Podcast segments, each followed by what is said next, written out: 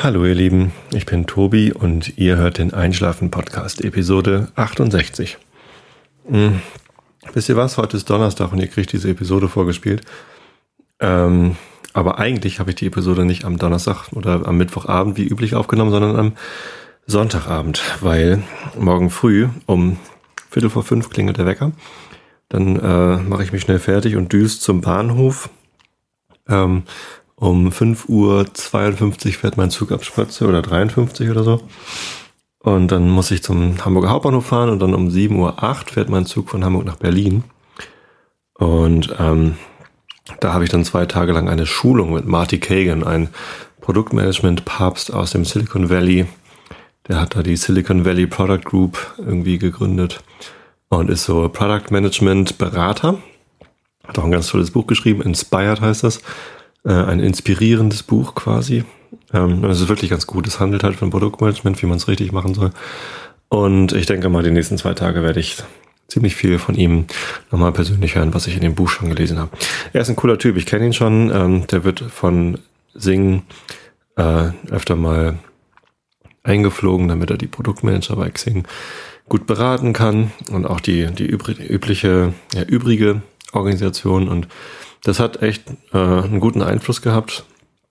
Äh, um genau zu sein, war sogar das einer der Hauptgründe, warum ich bei Xing angeheuert habe. Die haben nämlich eine sehr, sehr gute Produktorganisation mit sehr vielen Produktmanagern. Also jedes Team hat einen eigenen Produktmanager und ähm, jedes Team, das es braucht, hat auch einen Interaktionsdesigner und ähm, insgesamt die, die Aufstellung von User Experience und Product Management ist extrem gut bei Xing und Marty Kagan hat seinen Anteil dran gehabt. Genau, und ich bin jetzt schon öfter mal von ihm gecoacht worden und jetzt morgen und übermorgen gibt's halt zwei ganztägige Schulungstage in Berlin. Wenn ich dann zurückkomme, dann ist irgendwie Dienstagabend spät und wahrscheinlich fahre ich gar nicht mehr nach Hause, sondern direkt zu meinem Kumpel Christian, der Sänger von meiner Band Horst Blank und penne da kurz, dass ich dann Mittwoch wieder zur Arbeit gehen kann. Mittwochabend ist dann Bandprobe und ich kann wieder nicht Podcast aufnehmen. Und deswegen muss ich das wohl heute machen, weil ich erst Donnerstagabend wieder nach Hause komme. So, jetzt ist Sonntagabend. Ich habe eben schon die Episode für morgen aufgenommen.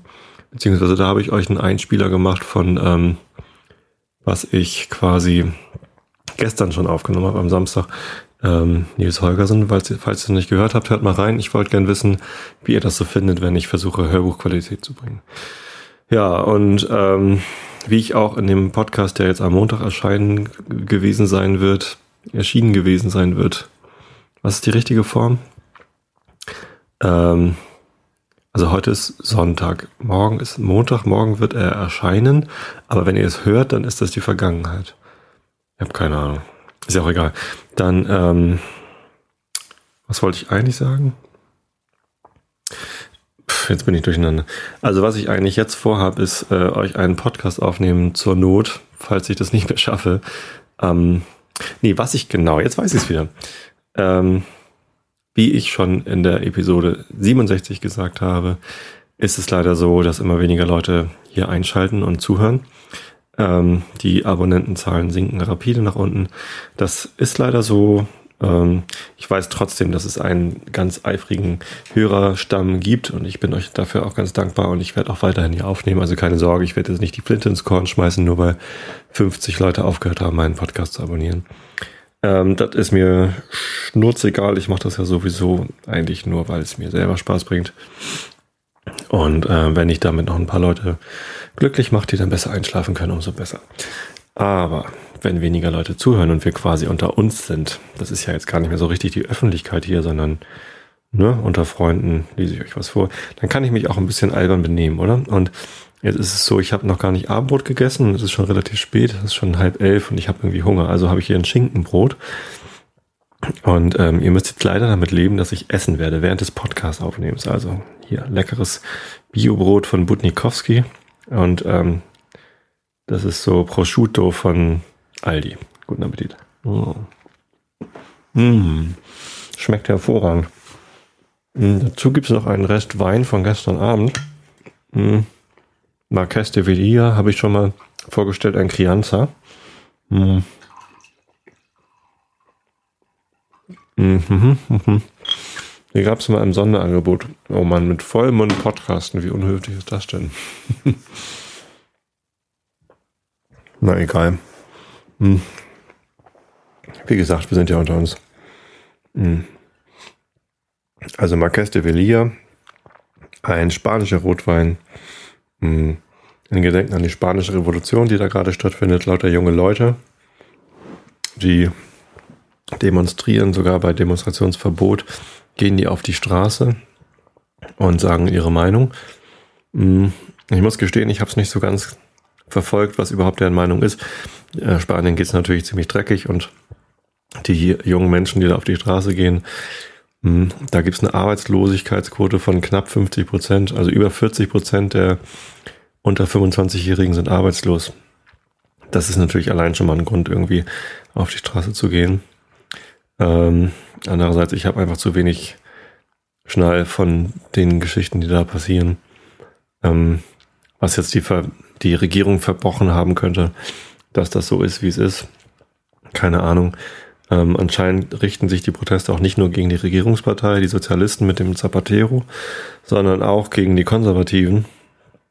Äh, fragt sich nur, wofür diese jungen Menschen alle sind und warum sie glauben, dass die kleinen Splitterparteien oder die, die kleineren Parteien ihnen eher Arbeitsplätze besorgen können als die großen. Nichtsdestotrotz hier spanischer Rotwein. Prost. Hm. Ich weiß nicht, ob ihr diesen Effekt kennt. Also, wenn man eine Flasche Rotwein nicht austrinkt, sondern offen stehen lässt, beziehungsweise so ein, ich habe da so einen äh, Flaschenverschluss drauf, so ein Metallkonus mit einem mit einer Gummilippe dran, damit es luftdicht verschlossen ist, aber in der Flasche ist ja Luft. Das heißt, der Wein kriegt so ein bisschen Luft und ähm, da verändert sich der Geschmack einfach Wahnsinn.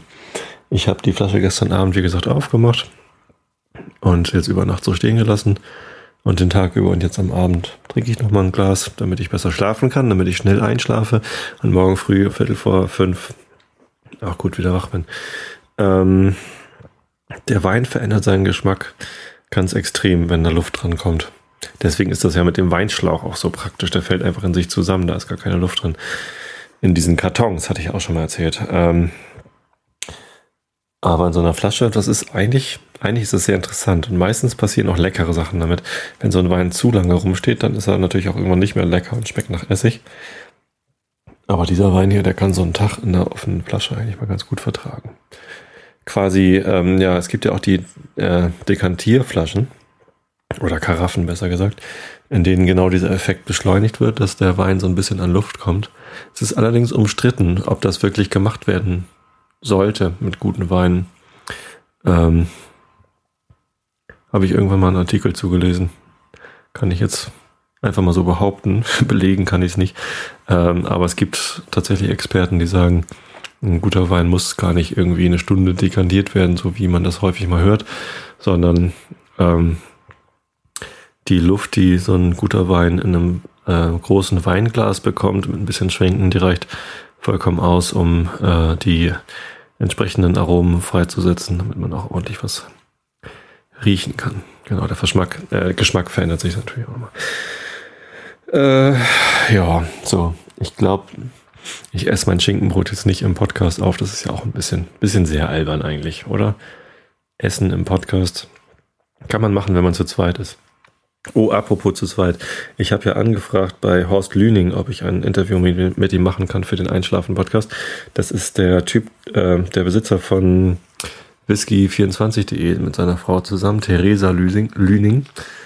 Und ähm, er, also der Horst Lüning, der nimmt immer diese tollen Videos auf, die er auf YouTube veröffentlicht, wo er Whiskys vorstellt. Hatte ich letztens erzählt. Und ähm, der hat mir leider eine Absage erteilt. Und zwar haben die gerade privat irgendwie ganz viel zu tun mit einem neuen Haus und so. Und nächstes Jahr wollen sie äh, den Whisky Store ausbauen und ähm, da ist also ziemlich viel zu tun gerade und er hat einfach keinen Kopf, sich mit irgendwas zu beschäftigen. Und wenn er mir jetzt ein Interview gibt, wäre zwar nur ein Abend Aufwand gewesen, aber er wollte nicht. Also ich bin weiterhin auf der Suche nach Interviewgästen hier im Einschlafen-Podcast. Ähm, Die Warteschlange der Interviewgäste ist leider nicht besonders lang. Genau gesagt ist sie null Personen lang. Ähm, wenn ihr Lust habt, interviewt zu werden, dann sagt einfach mal Bescheid. Ich unterhalte mich eigentlich mit jedem gern mal zum Thema Einschlafen. Und ähm, ja, keine Ahnung. So richtig weiß ich auch gar nicht, wen ich interviewen sollte. Langweilig muss es sein, damit man einschlafen kann. Und ich finde es immer schön, wenn der Interviewgast dann was vorliest. Also ich habe ja bisher erst zwei Interviews gemacht, die waren beide sehr nett. Und ähm, das war eigentlich ganz schön, dann mal die andere Stimme hier im Podcast zu haben. Ja, also wenn ihr selber Lust habt oder jemanden vorschlagen könntet, vielleicht habt ihr ja jemanden, der euch immer was vorliest und bei, bei dem es euch gefallen hat. Eure Mutter vielleicht. Oder ihr, euer Vater. Und ähm, den könnte ich dann ja mal interviewen oder die. Das wäre doch toll.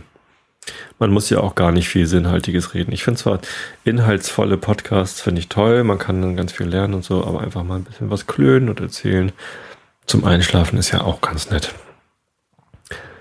So, und ähm, damit ihr jetzt auch einschlafen könnt, lese ich euch was vor. Ich habe mir gedacht, ich lese euch einfach mal die Nils Holgersen Geschichte vor, die äh, ich als nächstes für das LibriVox-Projekt vorlese. Ähm, Mache das jetzt aber heute Abend nicht in Hörbuchqualität, sondern einfach mal nur so runtergelesen. Ähm, für das Hörbuch mache ich es dann einfach nochmal extra. Also,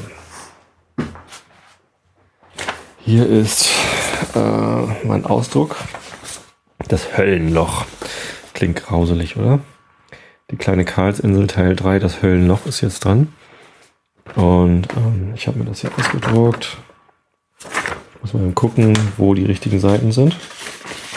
Ist so ein bisschen durcheinander gekommen, weil ich das gestern vorgelesen habe und dann einfach runtergeworfen habe. Die Seite gehört nicht dazu. Das ist ja gar nicht so lang. Hm. Wurstel, Wurstel, Wurstel. Ach doch, da, die Seite gehört auch dazu. Alles klar. Dann habe ich jetzt was zum Vorlesen. Sonnabend, den 9. April. Nils Holgersen, übersetzt von Mathilde Mann. Ähm, in der neueren Übersetzung heißt er Nils Holgersson. Also es geht um den kleinen Däumling. Augen zu und zugehört. Am nächsten Tage ging der alte Widder mit dem Jungen auf dem Rücken umher und zeigte ihm die Insel. Sie bestand aus einem einzigen mächtigen Klippenblock. Sie war wie ein schwarzes Haus mit lotrechten Wänden und flachem Dach. Der Widder ging erst auf das flache Dach hinauf und zeigte dem Jungen die guten Grasweiden dort, und der Junge musste einräumen, dass die Insel wie für Schafe geschaffen war. Dort oben wuchs nicht viel weiter als Schafschwingel und solche kleine, trockene, würzige Kräuter, wie sie die Schafe lieben. Aber da war wirklich anderes zu sehen als Schaffutter für den, der ein klein wenig höher hinaufgekommen war. Da sah man erstens das ganze Meer, das jetzt blau und sonnenbeschienen dalag und in blanken Dünungen rollte. Nur hier und da an einer Klippenspitze spritzte der Schaum in die Luft hinauf. Gerade gegenüber lag Gülland mit, seinen langen und, mit seiner langen und geraden Küste und im Südwesten lag die große Karlsinsel, die ganz so bebaut war, gebaut war wie die kleine Karlsinsel. Als der Widder hart an den Rand, an den Rand der, des Klippendaches ging, so dass der Junge an den Felswänden herabsehen konnte, entdeckte er, dass sie ganz voll von Vogelnestern war, und in dem blauen Meer unter ihm lagen Krickenten und Sammet, Sammetenten und Eidervögel und Lummen und Alken, still und friedlich und belustigt, belustigten sich damit, Heringe zu fischen. Ja, seht ihr, also diesen ganzen Satz hätte ich jetzt nochmal lesen müssen, wenn ich Hörbuchqualität machen müsste. Und dieses Gestotter rausschneiden. Aber zum Glück lese ich euch nur zum Einschlafen vor. Dann muss ich das nicht. Kann ich mich auch nochmal ah, bequemer hinsetzen. In meinem Ikea-runden Sessel hier. Das ist doch ein herrliches Land hier, sagte der Junge. Ihr wohnt wirklich hübsch, ihr Schafe. Ja, schön ist es hier, sagte der alte Widder. Es war, als hätte er noch mehr sagen wollen, aber er seufzte nur. Wenn du hier aber alleine gehst, musst du dich vor allen den Spalten in Acht nehmen, die durch den Berg gehen, fügte er nach einer Weile hinzu. Die Warnung kam gerade zur rechten Zeit, denn da waren an mehreren Stellen tiefe und breite Spalte. Der größte davon hieß das Höllenloch. Es war viele Klafter tief und fast einen Klafter breit. Fällt man da hinab, so ist es gleich mit einem aus, sagte der Widder. Den, dem Jungen wollte es scheinen, als bezwecke er etwas mit, die, mit diesen Worten.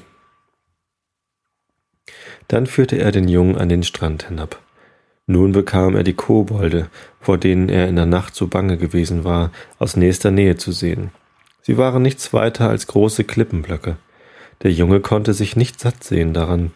Er dachte, wenn es jemals Kobolde gegeben hatte, die in Stein verwandelt worden waren, so müssten sie so ausgesehen haben. Aber da unten am Strande war noch etwas anderes, was noch unheimlicher war. Überall lagen dort tote Schafe. Es schien so, als wenn die Füchse hier ihre Mahlzeit abgehalten hätten. Er sah Skelette, die ganz abgeschält waren, aber auch Schafleiber, die nur halb verzehrt waren und andere, von denen sie kaum gekostet und die sie dann hatten liegen lassen. Es war geradezu herzzerreißend, zu sehen, wie sich die Raubtiere nur der Belustigung halber, nur um zu jagen und zu zerreißen, über die Lämmer gestürzt hatten. Der Widder ging still an den toten Schafen vorüber. Der Junge aber konnte nicht umhin, all das Traurige zu sehen. Jetzt klomm der Widder wieder die Felsenhöhe hinan.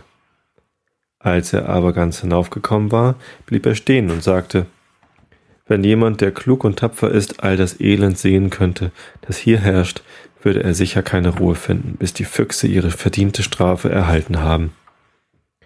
Die Füchse müssen wohl auch leben, sagte der Junge. Ja, erwiderte der Widder. Alle, die nicht mehr Tiere töten, als sie zu ihrem Unterhalt gebrauchen, dürfen am Leben bleiben. Aber solche Missetäter. Könnten die Bauern, denen die Insel gehört, denn nicht herüberkommen und euch helfen? fragte der Junge. Sie sind mehrmals hier gewesen, antwortete der Widder, aber die Füchse verstecken sich in Höhlen und Spalten, so dass sie nicht dazu kommen können, sie zu erschießen. Du denkst doch wohl nicht, dass so ein armer kleiner Wicht wie ich den Tieren den Garaus machen kann, mit denen weder ihr noch die Bauern fertig werden könnt? Ein kleiner und verwegener Kerl ist besser als ein großer und träger, sagte der Widder. Der alte Widder. Dann sprachen sie nicht mehr über die Sache, aber der Junge lief hin und setzte sich zu den wilden Gänsen, die dort weideten. Obwohl er es den, den Widder nicht sehen lassen wollte, war er doch sehr betrübt um der armen Schafe willen und wünschte von Herzen, dass er ihnen helfen könne. Ich will mit Acker und dem Gänserich Martin darüber reden, dachte er. Vielleicht können die einen guten Rat ersinnen. Nach einer Weile nahm der weiße Gänserich den Jungen auf den Rücken und ging über die Ebene auf das Höllenloch zu. Er ging ganz sorglos über die offene Hochebene dahin, und es schien gar nicht, als denke er daran, wie weit und wie groß sie war. Er versteckte sich nicht unter Erd, hinter Erdhügeln oder Steinen, sondern ging geradeaus. Es war merkwürdig, dass er nicht vorsichtiger war, denn offenbar war er doch in, den, in dem Sturm am Tage zuvor zu Schaden gekommen. Er hinkte auf dem rechten Bein und schleppte den linken Flügel hinter sich her, als sei er geknickt. Er ging, als herrsche Friede und keine Gefahr, bis hier ein Grashalm ab und dort einen anderen, und sah weder nach rechts noch nach links. Der Junge lag bequem hingegossen auf seinem Rücken und sah in den blauen Himmel hinauf. Er war nun so daran gewöhnt zu reiten, dass er auf dem Gänserücken sowohl stehen als auch liegen konnte. Da der Junge und der Gänserich beide so unbekümmert waren, merkten sie gar nicht, dass die drei Füchse aus dem Felsspalt hervorgekommen waren. Und die Füchse, die wussten, dass es fast unmöglich war, einer Gans auf offenem Felde zu Leide zu kommen, dachten am Anfang gar nicht daran, hinter dem Gänserich dreinzujagen. Da sie aber nichts weiter zu tun hatten, versteckten sie sich doch schließlich bald in den einen, bald in den anderen Felsspalt, um den Gänserich aufzulauern, der sie offenbar gar nicht bemerkt hatte. Als der Gänserich ziemlich nah an den Spalt herangekommen war, in dem sie saßen, machte er einen Versuch, sich in die, Lüfte, in die Luft emporzuschwingen. Er schlug mit den Flügeln, aber er konnte nicht in die Höhe gelangen. Nun konnten die Füchse sehen, dass er nicht imstande war zu fliegen, und deswegen schlichen sie jetzt mit noch größerem Eifer an ihn heran. Sie hielten sich nicht länger in den Felsspalten versteckt, doch kamen sie auf die offene Hochebene hinaus. Sie verbargen sich, so gut sie konnten, hinter Erderhöhungen und Steinen und kamen dem Gänserich immer näher, ohne dass, er, dass der jedoch zu bemerken schien, dass jemand hinter ihm drein war. Schließlich waren die Füchse so nah herangekommen, dass sie den Sprung wagen konnten. Sie warfen sich alle auf einmal mit einem mächtigen Satz über den Gänserich. Im letzten Augenblick musste der jedoch bemerkt haben, dass da irgendetwas vor sich ging, denn er sprang zur Seite, so dass die Füchse ihren Sprung verfehlten. Dem Gänserich half das freilich nicht viel, denn er hatte ja nur einen kleinen Vorsprung vor ihnen, und außerdem hinkte er ja auch noch. Der Ärmste stützte davon, so gut er konnte, und die Gänse konnten ja schrecklich schnell laufen, so dass es sogar einem Fuchs schwer werden kann, sie einzuholen. Der Junge ritt rücklings auf dem Gänserücken und schrie den Füchsen zu, ihr habt euch viel zu dick am Hammelfleisch gefressen. Ihr könnt nicht einmal eine Gans mehr einholen. Er neckte sie, so dass sie ganz rasend vor Wut wurden und an nichts weiter dachten, als ihm nachzustürzen. Der weiße Gänserich lief gerade auf die große Schlucht zu. Als er dahin gelangt war, machte er einen Schlag mit den Flügeln, so dass er auf die andere Seite hinübergelangte. Da waren ihm die Füchse dicht den, auf den Fersen. Der Gänserich rannte in unverminderter Hast weiter, auch nachdem er auf der anderen Seite der Höllenschlucht angelangt war. Als er aber ungefähr 18 Ellen gelaufen war, klopfte der Junge ihn auf den Hals und sagte, Jetzt kannst du gern stehen bleiben, Martin. Im selben Augenblick hörten sie hinter sich ein wildes Geheul, ein heftiges Kratzen von Krallen und einige schwere, aufklatschende Laute. Von den Füchsen aber sahen sie nichts. Am nächsten Morgen fand der Leuchtturmwärter auf der großen Karlsinsel ein Stück Baumrinde, das unter die Tür geschoben und worauf mit schiefen, unbeholfenen Buchstaben gekratzt war. Die Füchse auf der kleinen Karlsinsel sind in das Teufelsloch gefallen. Sieh dich nach ihnen um. Und das tat der Leuchtturmwärter. So, jetzt habt ihr nochmal den Unterschied gehört zwischen Hörbuchqualität und einfach so eingesabbelt. Ich hoffe, ihr konntet bei beiden gut einschlafen. Und jetzt habe ich genug aufgenommen für diese Woche. Ich wünsche euch allen eine gute Nacht, schlaft recht gut und bis zum nächsten Mal.